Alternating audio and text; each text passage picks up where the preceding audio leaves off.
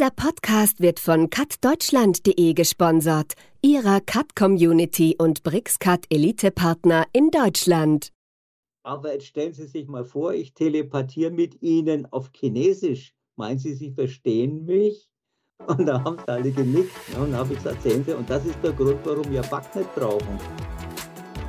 Hallo und herzlich willkommen zu einer neuen Episode von Cut Talk. Mein Name ist Jörg Lansch und ich spreche zusammen mit meinen Gästen über Computer-Aided Design. Heute haben wir zu Gast ein Urgestein, das kann man wirklich so sagen, aus dem Bereich der Gebäudeautomation, und zwar Herr Hans Kranz.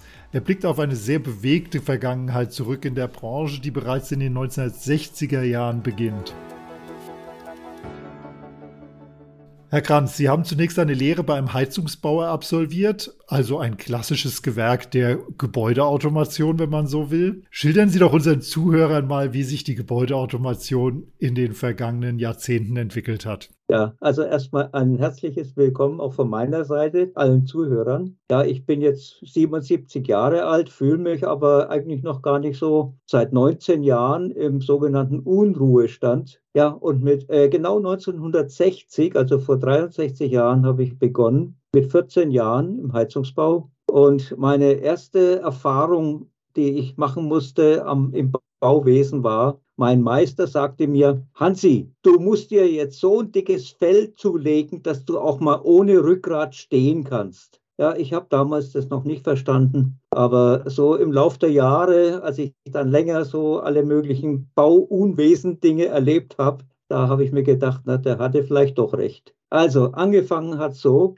wenn ich mir am großen Verteiler nach dem Schweißen vielleicht die Finger verbrannt hatte, kam der Mensch von Zentra quasi mit weißen Handschuhen und hat an seinem Regler ein bisschen ein paar Rädchen gedreht und äh, dann lief die Anlage, die ich mühsam gebaut hatte. Da habe ich mir gesagt, diese schwarze Kunst lernst du auch noch. So habe ich dann natürlich mit auch Unterstützung meines Meisters Abendschule gemacht, habe die Fachhochschulreife nachgeholt und weil diese schwarze Kunst ja mit Elektrotechnik zu tun hat, musste ich, um Elektrotechnik studieren zu können, ein Elektropraktikum machen. So hatte ich die Chance in Nürnberg bei der Firma Baumüller äh, Motorenwickelei, also die haben Motoren gebaut und da durfte ich im Schaltschrankbau mitarbeiten. Ähm, war wirklich eine tolle Zeit, ich habe viel gelernt und dann ging ich ans OM. Das ist, ist also damals hieß es OM Polytechnikum und genau meine Generation Studenten hat daraus die Hochschule gemacht, äh, durch Streiks. Also die, ja, es ist aber eine andere Zeit, ja. Klar, Sie waren in der, Sie sind so richtig auch in der 68er Generation an der Hochschule gewesen. Ganz genau. Und ich war dann damals auch ehrenamtlich im ASTA tätig, also im Allgemeinen Studentenausschuss, und war Referent für Politik und Presse. Ich habe also äh, dafür sorgen müssen, dass A, wir Studenten uns entsprechend organisieren, wenn wir etwas wollten habe das dann auch in die Presse gebracht, habe mit der Politik diskutiert, habe politische Abende, jeden Monat einen anderen Politiker eingeladen. Und da waren immer so 30 bis 50 Studenten anwesend. Und es waren wirklich heiße Sachen. Und äh, die Presse habe ich auch eingeladen. Und die kam natürlich wegen der Politiker, nicht wegen mir, und, aber in der Zeitung stand dann Studentensprecher Kranz behauptete, Unruhe sei die erste Bürgerpflicht. Ja, ja, ich habe das auch erklärt. Ja. Das, der Spruch stammt ja eigentlich aus der Preußenzeit damals, ne, wo hieß es ja, Ruhe ist die erste Bürgerpflicht. Und äh, ich habe damals eben gemeint, ja, eigentlich können wir den Politikern nicht alles so zugehen äh, lassen. Und wir müssen denen schon auf die Finger gucken, etwas genauer. Ich glaube, das hat sich bis heute bewahrheitet. Also zurück zum, zum Thema. Ähm, Vielleicht noch eins, ich habe meine Gesellenprüfung mit einem glatten Einser, also 1,0 gemacht, theoretisch und praktisch. Und der Grund war, weil ich als einziger den Mischer, den Zentramischer für die Regelung, äh, eine Nennweite kleiner ausgelegt habe als die berechnete Rohrnennweite.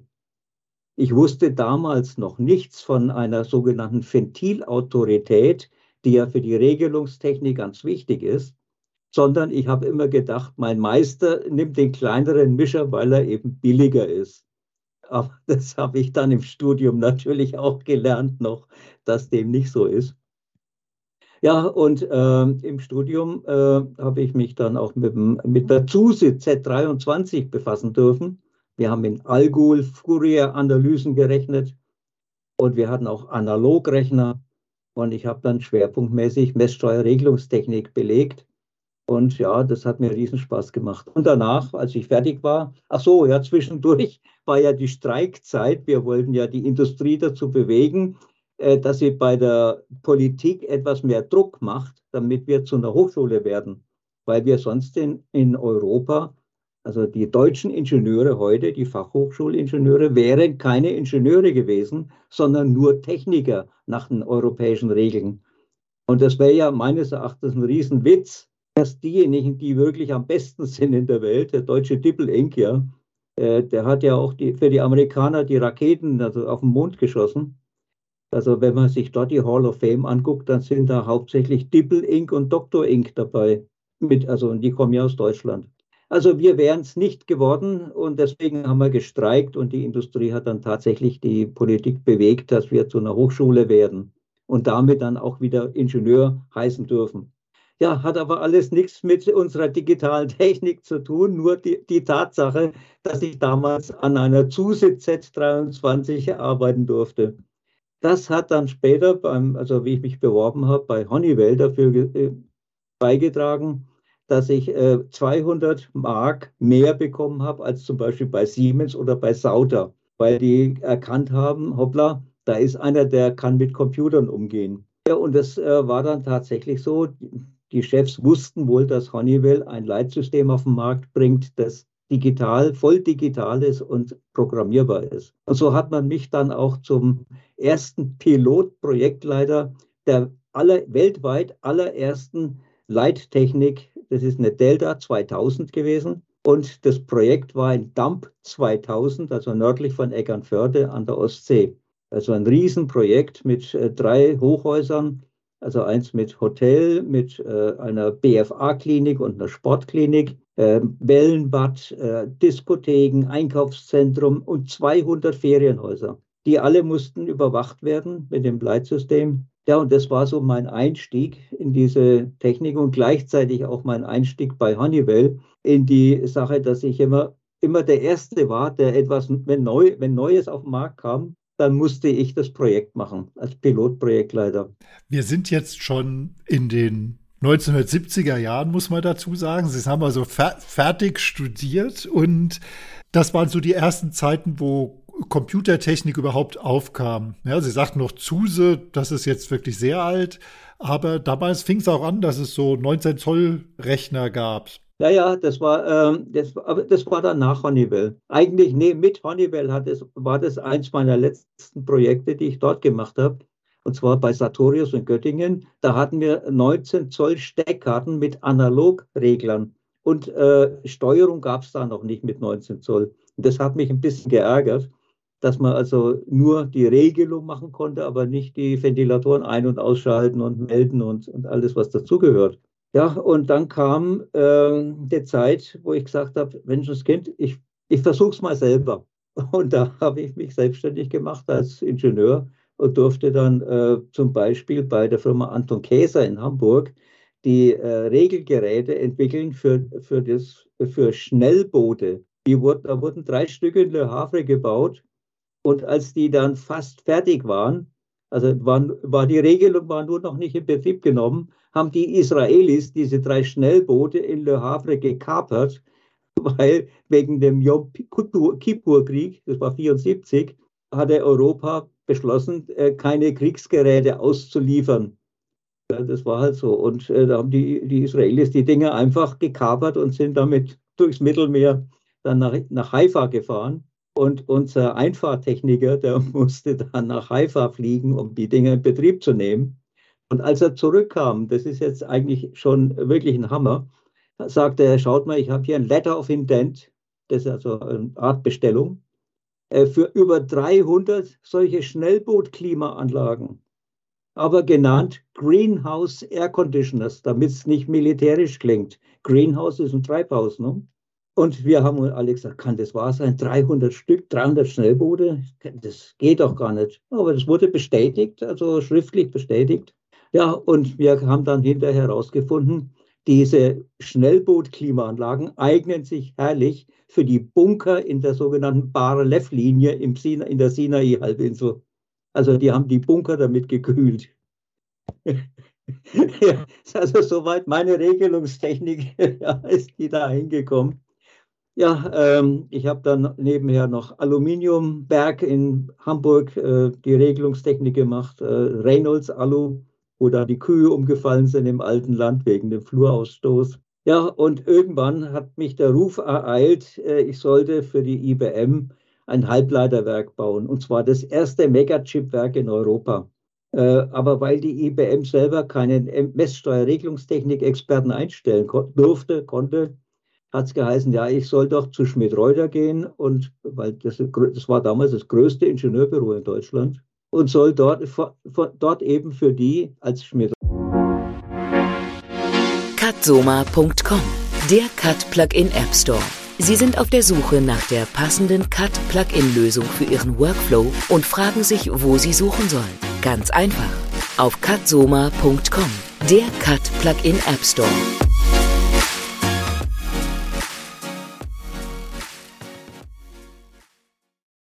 Reutermann für die IBM die Planung für dieses Halbleiterwerk machen, die Messsteuerregelungstechnikplanung. Ich habe das gemacht. Das war dann 75 bis 77. Habe dann auch meine Planung gebauleitet, was also selten ist, dass man die eigenen Fehler bei der Planung dann auch selber wieder ausmerzen darf. Und ich habe auch sehr viel gelernt dabei.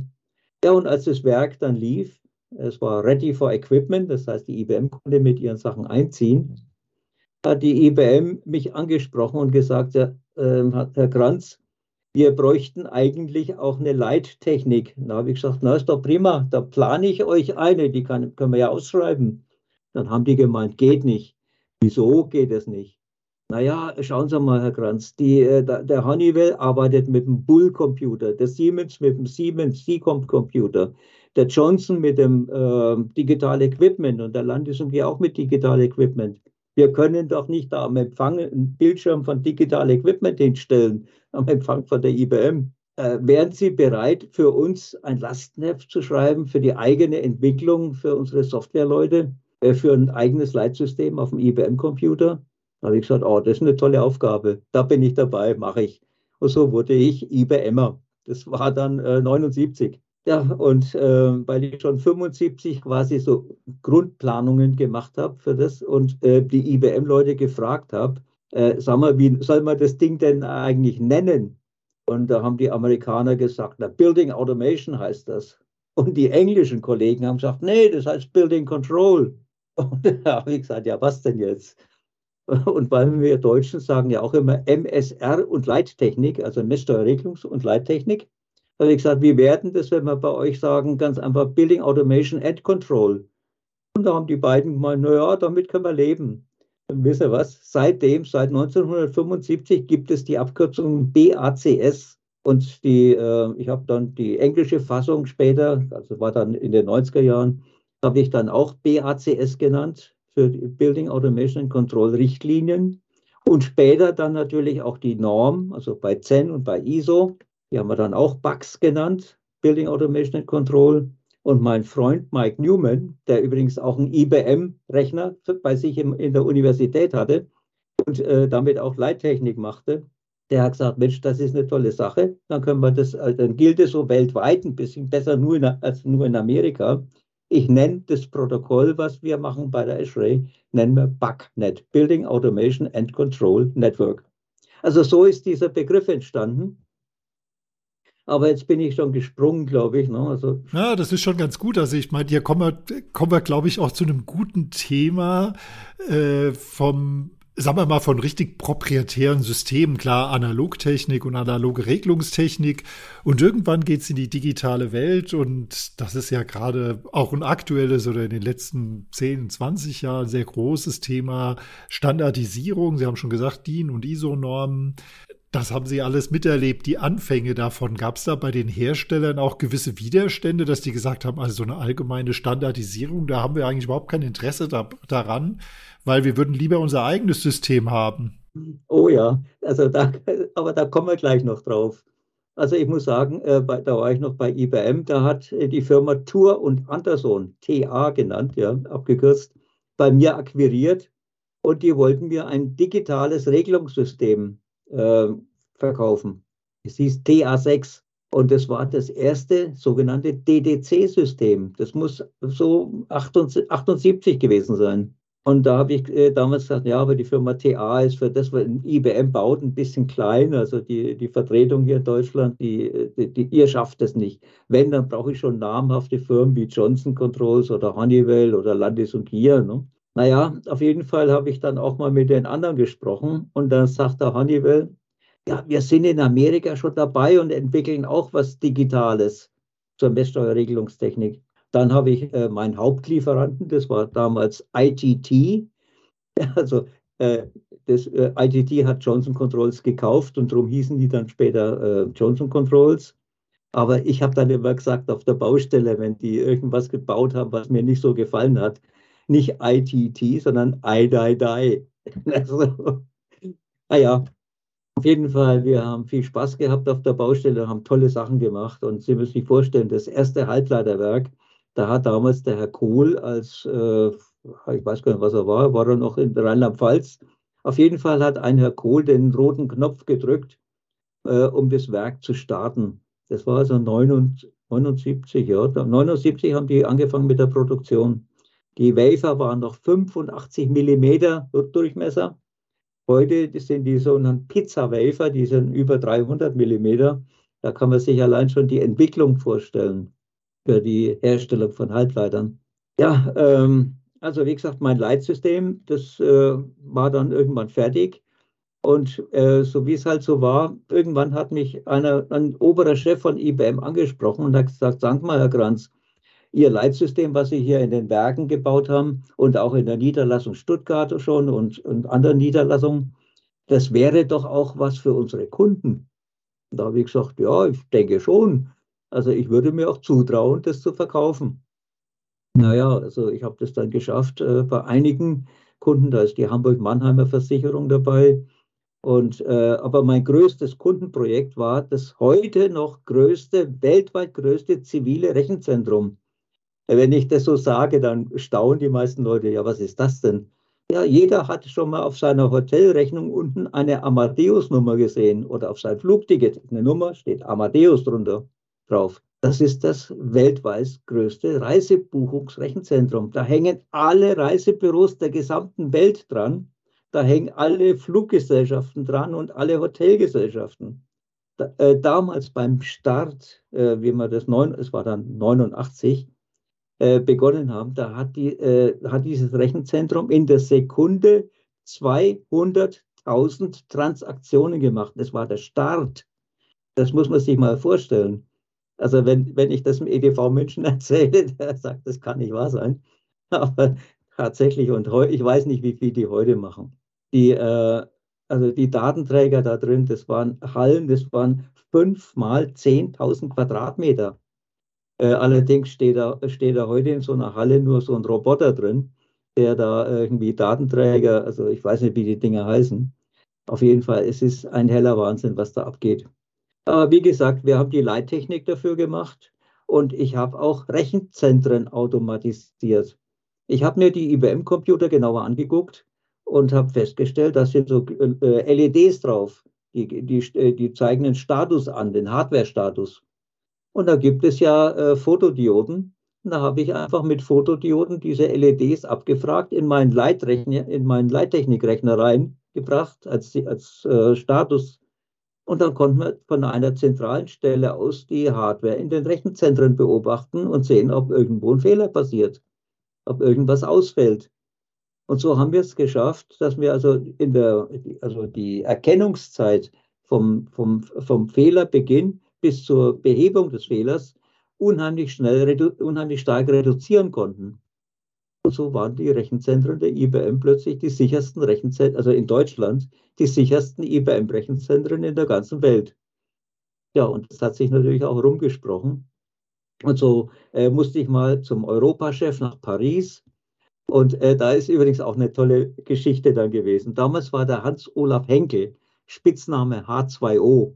Unser IBM-Chef in Deutschland. Der Name ist sicher geläufig, ja, Hans-Olaf Henkel. Der hat ja am Anfang auch mit der, AfD, mit, der mit der AfD ein bisschen geliebäugelt. Am Anfang, solange die nur gegen den Euro waren, aber später natürlich nicht mehr. Auf jeden Fall hat mich der H2O zu sich in seinem Büro zitiert und hat gemeint, Herr Kranz, können Sie nicht mal dafür sorgen, dass ich meinem Chef in Paris äh, das Licht ausschalten kann? Sie machen das ja hier bei mir auch in meinem Home, äh, in meinem, im Office, ne? also in der IBM Hauptverwaltung. Das war in Stuttgart-Vaihingen noch. Und da habe ich gesagt, ja, kein Thema. Ich habe ja dort die Anlage auch gebaut. Und den Betreiber von der, äh, von, von, äh, im, äh, wie heißt La Défense ist das in Paris. Den Betreiber kenne ich gut und der lässt mich, der gibt mir schon sein Passwort, also dass ich da rein kann wieder. Und wir haben das gemacht. Dann hat der Hans-Olaf Henkel, seinen Chef, angerufen und hat gesagt, du, jetzt zeige ich, also auf Englisch natürlich, ne? Und jetzt zeige ich dir mal, wer hier am Drücker ist. Und dann hat er nur die Enter-Taste gedrückt, da ging bei dem das Licht aus. Und dann habe ich wieder eingerichtet, dass es anmachen kann. Ne? Dann hat er gesagt, so, und jetzt schalte ich dir dein Licht wieder ein, also der Hans-Olaf Henkel, und wieder angemacht. Und der Chef in Paris hat gemeint, sag mal, äh, macht ihr Telepathie oder sowas? Dann hat er gesagt, nein, wir haben äh, digitale Technik. Übrigens äh, zu, zum Wort Telepathie. Äh, äh, in meinen Kursen, die ich zu Backnet gegeben habe, also beim VDI und für die Backnet Interest Group, da habe ich dann immer die, die, Teilnehmer gefragt, ob sie sich vorstellen könnten, was die Endlösung der Kommunikationsfrage wäre. Und da haben sie mich alle mit Kulleraugen angeguckt. Da habe ich gesagt, ja klar, Telepathie. Da brauchen wir dann kein Gerät mehr. Aber jetzt stellen Sie sich mal vor, ich telepathiere mit Ihnen auf Chinesisch. Meinen Sie, Sie verstehen mich? Und da haben sie alle genickt. Ne? Und da habe ich gesagt, sehen Sie, und das ist der Grund, warum wir Backnet brauchen. Das ist nämlich die Sprache der Gebäudeautomation, damit die, die Computer sich verstehen und damit wir den Computer verstehen, was der uns sagen will. Und dafür brauchen wir Backnet. Herr Kranz, haben Sie vielen Dank über diesen sehr interessanten Rückblick über die Geschichte der Gebäudeautomation anhand ihrer persönlichen Erfahrungen. Die Episode sollte natürlich nicht zu lang werden. Wir haben noch sehr viel zu besprechen. Das verschieben wir aber auf den nächsten Monat. Äh, für heute sage ich unseren Zuhörern Tschüss und auf Wiederhören. Und wir hören uns dann in vier Wochen wieder.